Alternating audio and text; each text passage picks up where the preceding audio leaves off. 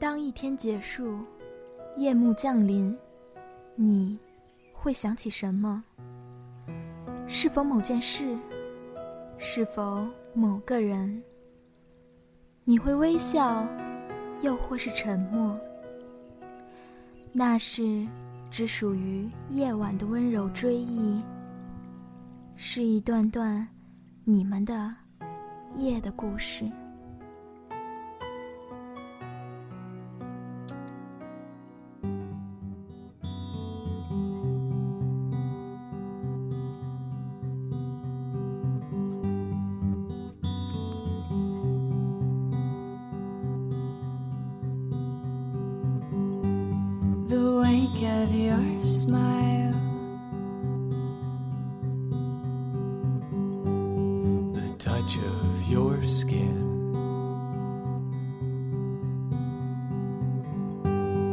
You and me moment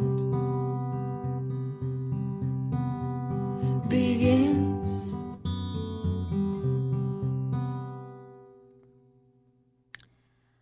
各位听众朋友们，周六晚上好，这里是夜的故事，我是主播小瓜。嗯，今天又和大家一起来分享一个故事。嗯，不知道各位听众朋友们，在你们的人生过程当中，有没有曾经有过自卑的时刻？无论是在年幼的学校的班级里面，还是在父母对你们的评价当中。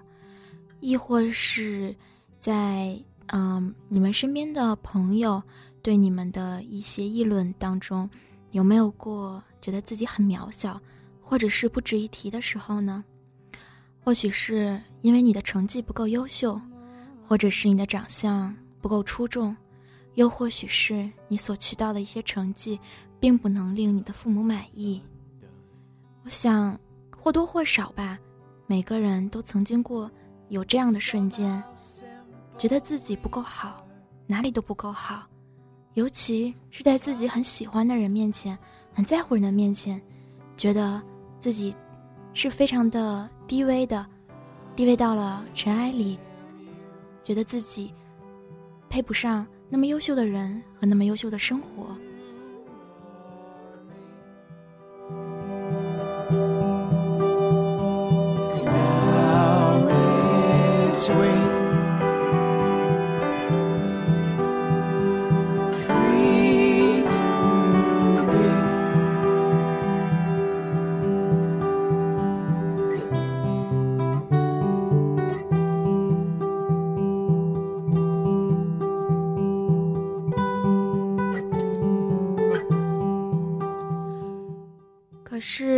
小瓜想说的是。世界上的每一个人都不需要因为别人的评价，或者是一些行为规范准则来束缚自己，束缚自己的想法和自己的行为。每个人都不会真正的理解你，每个人也不可能经历过和你相同的事情，所以你要有自己的想法，有自己的一套规范和准则，去做好每一件事情。身边的人。他们总是喜欢用各种各样的标准去评价你，用所谓大部分人所遵守的那种规则去要求你。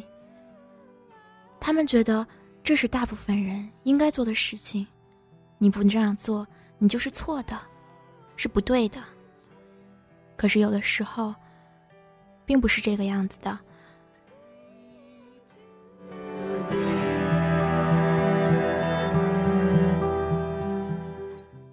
我们曾经肯定都会受到过被妄下断论的瞬间，你总是需要杀出一条血路来证明自己，才能跌跌撞撞的留在这个世界上，证明自己是正确的。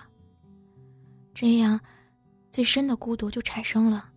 也许不会有大部分人的人理解你，但是只要你自己知道自己是正确的，自己是足够优秀的，你知道自己是最好的。那就足够了。对这个世界绝望是轻而易举的，而对这个世界挚爱却是举步维艰的。小瓜希望你们每个人都是生活的斗士，留在自己的世界里。今天要送给大家的故事是：莫等生，张嘉佳，送给大家。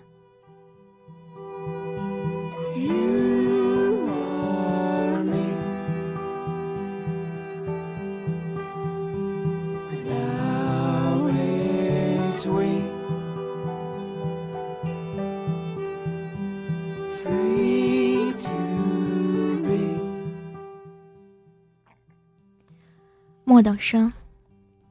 二零一二年，我在曼谷郊边的巧克力镇招待高中同学王慧。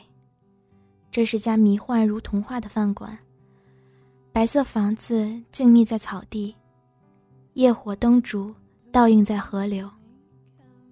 王慧留着大波浪，浅妆，笑意盈盈，经过的老外不停的回头看她。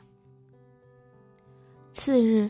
我要坐火车到春蓬，而他直飞香港，所以我们没有太多的时间聊很多事情，也不用聊太多，一杯接一杯，互相看看，乐呵呵的傻笑。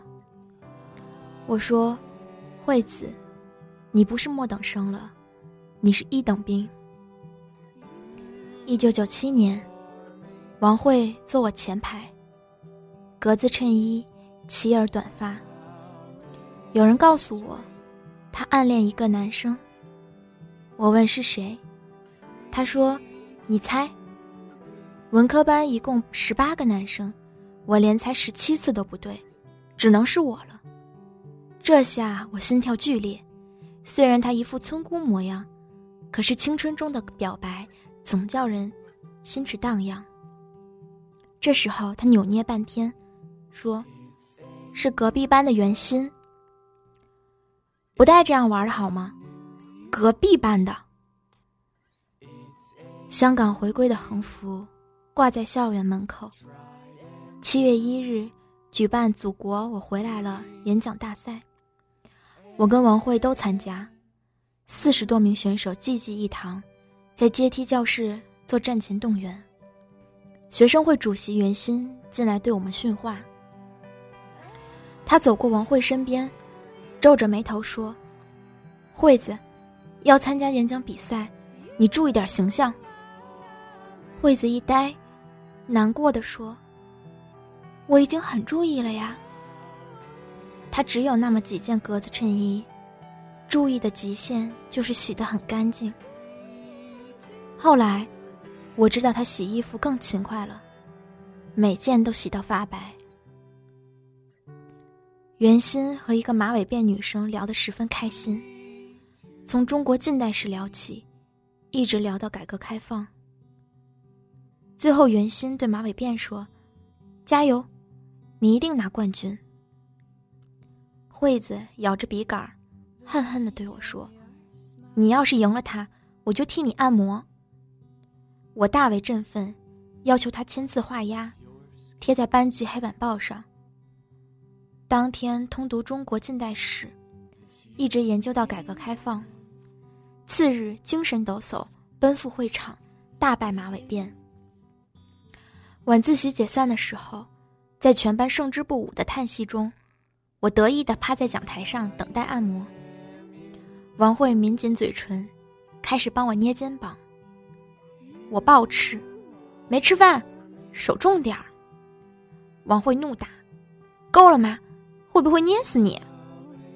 我狂笑，哈哈，毫无知觉啊！难道已经开始了？用力啊，少女！其实，当时他的手一捏，我如被雷劈，差点跳起来，脑子里不停在喊：疼疼疼！这是被碾压的感觉，疼啊！我靠！咔吧一声是怎么回事？我的肩胛骨断了吗？疼死我了呀！小时候干过农活的农活的女人真是伤不起，啊！第三节脊椎怎么插进我的肝脏了？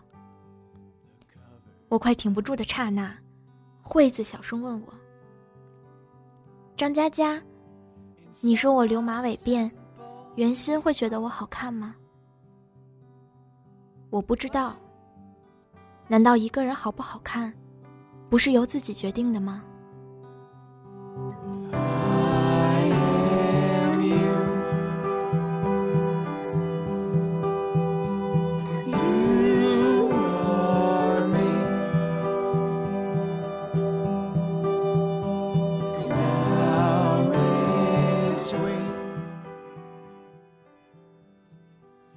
一九九八年，惠子的短发变成了马尾辫。惠子唯一让我钦佩的地方是她的毅力。她的成绩不好，每天试题做的额头冒烟，依旧不见起色。可她是我见过最有坚持精神的女生，能从早到晚刷题海，哪怕一道都没做对，但空白部分填的密密麻麻。用五百个公式推出一个错误的答案，令我叹为观止。惠子离本科线差几十分，她打电话哭着说自己要复读，家里不支持，因为承担不起复读的费用，所以她只能去连云港的专科。我呢，当时世界杯，高考期间，我在客厅看球赛，大喊：“进啦，进啦！”我妈在饭厅打麻将，大喊：“胡啦胡啦！”荷兰队踢飞点球，他们低下头的背影无比的落寞。我泪如雨下，冲进饭厅掀翻麻将桌，搅黄老妈的清一色。后来，后来那什么，第二年我又考一次。一九九九年五月。大使馆被美国佬炸了，复读的我旷课奔到南京大学，和正在读大一的老同学游行。惠子也从连云港跑来，没有参加队伍，只是酒局途中出现了一下，在食堂推杯换盏。他小心地问：“袁心呢？”我一愣：“对哦，袁心也在南大，那他怎么没来？”可能他没参加游行吧。惠子失望的哦了一声。我说：“那你去找他呀。”惠子摇摇头：“算了。”我去老同学宿舍借住。至于惠子，据说她是在长途车站坐了一宿，等凌晨早班客车回连云港。对他来说，或许这只是一个来南京的借口。花掉并不算多的生活费，然而见不到一面，安静的等待天亮。惠子家境不好，成绩不好，身材不好，逻辑不好，她就是个挑不出优秀品质的女孩。我一直想，如果这世界是所学校的话，惠子应该被劝退很多次了。生活、爱情、学习，他都是末等生。唯一拥有的，就是在别人看不见的地方咬着牙齿，坚持再坚持，堆砌着自己并不理解的公式。无论答案是否正确，他也一定要推导出来。二零零零年，大学宿舍都在听那些花儿。九月的迎新晚会，文艺青年弹着吉他，悲伤的歌唱。我拎着啤酒，在校园晃悠。回到宿舍，接到惠子的电话。他无比兴奋的喊：“张佳佳，我专升本啦！我也到南京了，在南师大。”末等生惠子，以男生的方位画一个坐标。愣是跌跌撞撞，杀出了一条血路。二零零一年十月七日，十强赛中国队在沈阳主场战胜阿曼，提前两轮出线，一切雄性动物都沸腾了。宿舍里的男生怪叫着点燃床单，扔出窗口。一群男生大呼小叫，冲到六栋女生宿舍楼下。我在对面七栋二楼，看到他们簇拥的人是袁心。袁心对着六栋楼上的阳台兴奋地喊：“霞，中国队出现啦！”一群男人齐声狂吼：“出现啦！”袁心喊：“请做我的女朋友吧！”一群男人齐声狂吼：“请做他的女朋友吧！”望着下方那一场幸福，我的脑海浮现出惠子的笑脸。她穿着格子衬衣，马尾辫保持至今。不知道她这时候在哪里。二零零二年年底，非典出现，蔓延到二零零三年的三月。我在电视台打工，被辅导员勒令回校。四月更加严重，新闻反复辟谣，学校禁止外出，不允许和校外人员有任何接触。我在宿舍百无聊赖的打星际，接到电话是惠子，她说：“一起吃晚饭吧。”我说：“出不去。”他说：“没关系，我在你们学校。”我好奇的跟他碰面，他笑嘻嘻的说。实习期在你们学校租了个研究生公寓。我说：“你们学校怎么放你出来的呢？”他笑嘻嘻的说：“没关系，封锁前我就租好了。辅导员打电话找我，我骗他在外地实习，他让我待着别乱跑。”去食堂吃饭，我突然说：“袁鑫有女朋友了。”他有些慌乱。不敢看我，乱插话题。我保持沉默，他终于抬头，说：“我想和他离得近一些，哪怕从来没碰到过，但只要跟他一个校园，我就很开心。”一个女孩子，男生都不知道她的存在，他却花了一年又一年，拼尽全力想靠近她，无法和她说话。他的一切努力，只是跑到终点，去望一望对面的海岸。就如同他高中做的数学试卷，写满公式，可是永远不能得分。上帝来劝莫等生退学，莫等生执拗的继续答题。没有成绩也无所谓，只是别让我离开教室。看着他红着脸，慌张的扒拉着米粒，我的眼泪差点掉进饭碗。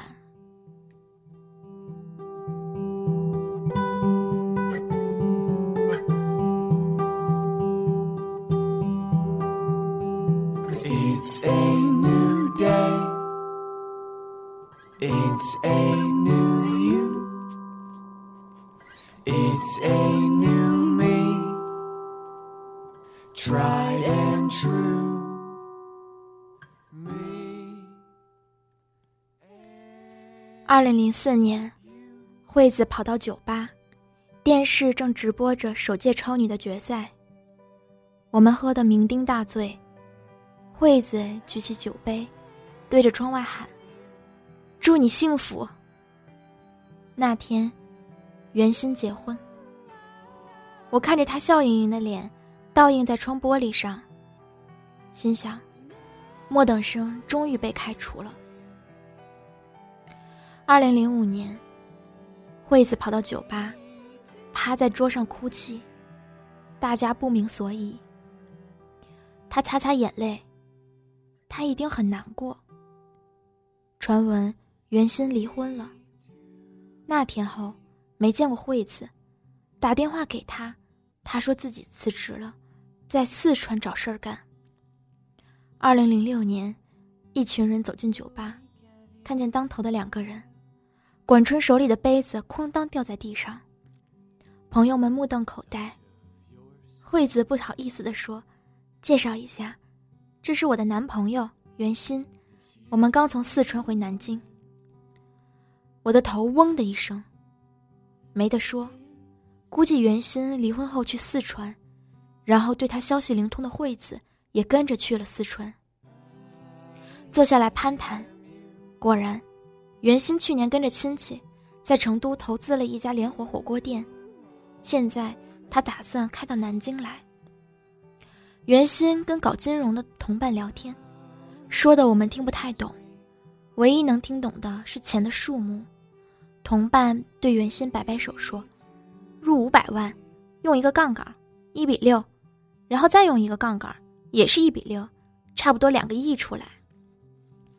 袁心点点头说：“差不多两个亿。”管春正经的说：“两两个亿。”惠子也听不懂，只是殷勤的倒酒，给袁心每个朋友倒酒。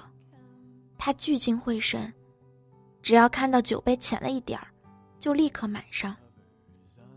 他们虽然聊的是两个亿，结账的时候，几个男人假装没看见。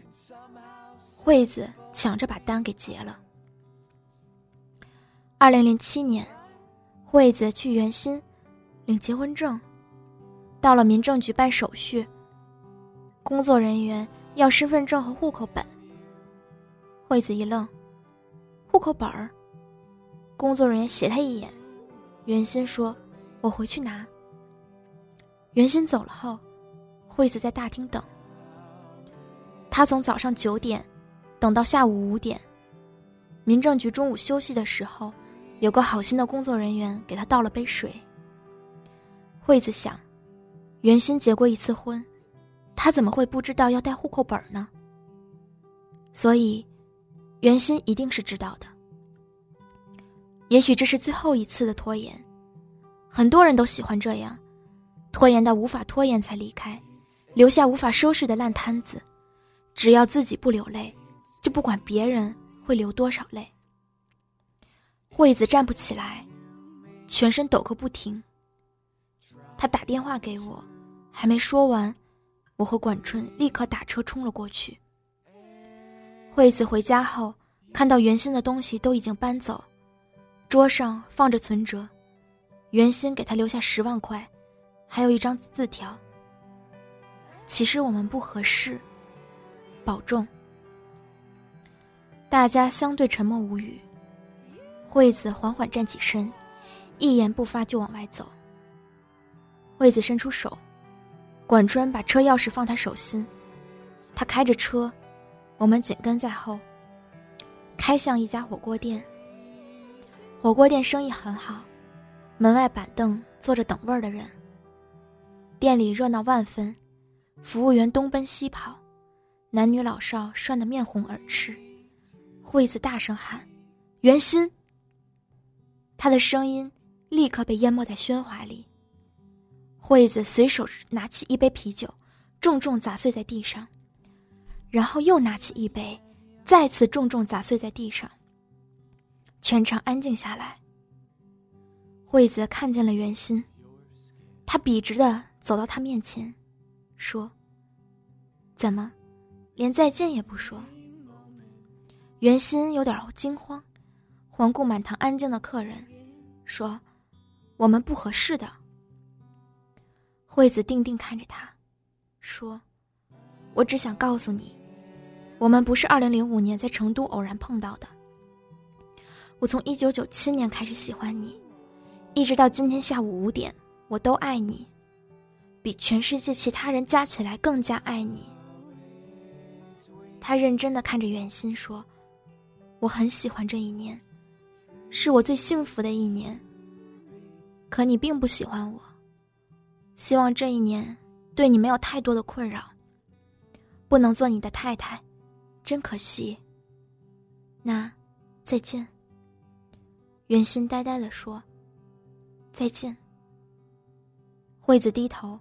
看着自己的脚尖说：“再见。”惠子把自己关在租的小小公寓里，过了生命中最孤单的圣诞节，最孤单的元旦。我们努力去陪伴他，但他永远不会开门。新年遇到罕见暴雪，春运陷入停滞。我给惠子打电话，他依旧关机。二零零八年就此到来，隔了整整大半年，四月一日愚人节，朋友们全部接到惠子的电话，要到他那儿聚会。大家蜂拥而至，冲进惠子租的小公寓。她的脸浮肿，肚子巨大，一群人大惊失色，面面相觑。毛毛激动的喊：“惠子，你怀孕了，要生宝宝了，孩儿他爸呢？”毛毛突然发现我们脸色铁青。他眨巴眨巴眼睛，哇的一声嚎啕大哭，抓住惠子的手，喊：“为什么会这样？”惠子摸摸毛毛的脑袋。分手的时候就已经三个月了，站着干嘛？坐沙发。我们挤在沙发上，惠子清清嗓门说：“下个月孩子就要生了，用的东西你们都给点主意。”他指挥管春打开一个大塑料袋，里边全是纸尿裤，皱着眉头说：“到底哪种适合宝宝的皮肤呢？这样，你们每人穿一种。”有不舒服的，坚决不能用。我捧着一包，颤抖着问：“那我们要穿多久？”惠子一愣，拍拍我手上的纸尿布。我低头一看，包装袋上写着：“美好新生一百天。”离开的时候，毛毛走到门口，回头看着安静站立的惠子，抽泣着问：“惠子。”你怎么过来的，惠子？你告诉我，你是怎么过来的？管春快步离开，冲进地下车库，猛地立住，狂喊一声：“袁心！”我去你大爷！他的喊声回荡在车库，我眼泪也冲出眼眶。惠子顺产。一大群朋友坐立不安的守候。看到小朋友的时候，所有人都哭得不能自已。只有精疲力尽的惠子依然微笑着。毛毛陪着惠子坐月子，每次我们带着东西去他家，总能看到两个女人对着小宝宝傻笑。韩牛熟练的给宝宝换纸尿布。嗯，对，是韩牛。不是我们不积极，而是他不允许我们分享这快乐。二零一二年的巧克力镇，高中同学王慧坐在我对面。东南亚的天气热烈而自由，黄昏像燃着金色的披萨。惠子不是短发，不是马尾辫，是大波浪。王慧给我看一段韩牛刚发来的视频，韩牛和一个五岁的小朋友对着镜头在吵架。王慧乐不可支。记忆里的他曾经问：“我留马尾辫会好看吗？”现在他卷着大波浪，曼谷近郊的黄昏做他的背影，深蓝跟随一片灿烂，像燃着花火的油脂，浸在温暖的水面。你要学会前进，人群川流不息，在身边像晃动的电影胶片。你怀揣自己的颜色。往一心要到的地方，回头可以看见放风筝的小孩子。他们有的在广场奔跑欢呼，有的在角落暗自神伤。越是遥远，身影越是暗淡。他们要想的已经跟你不一样了。收音机放的歌曲已经换了一首。听完这首歌，你换了街道，你换了夜晚。你换了城市，你换了路标。你跌跌撞撞，做挚爱这个世界的人。马尾辫还是大波浪，好不好看，不是由自己决定的吗？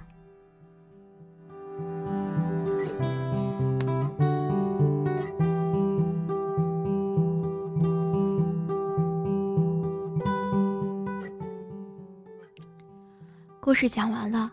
小瓜最后一句话就是：即使在有些人的眼里，我们是末等生，是不被祝福、不被爱、不被他们所青睐的，但是在你自己的世界里，你要做一等兵。大家晚安，下个周五和周六见。我是小瓜，祝你们都拥有甜蜜人生。接下来，一首杨千嬅的《勇》。送给你们，希望你们勇敢。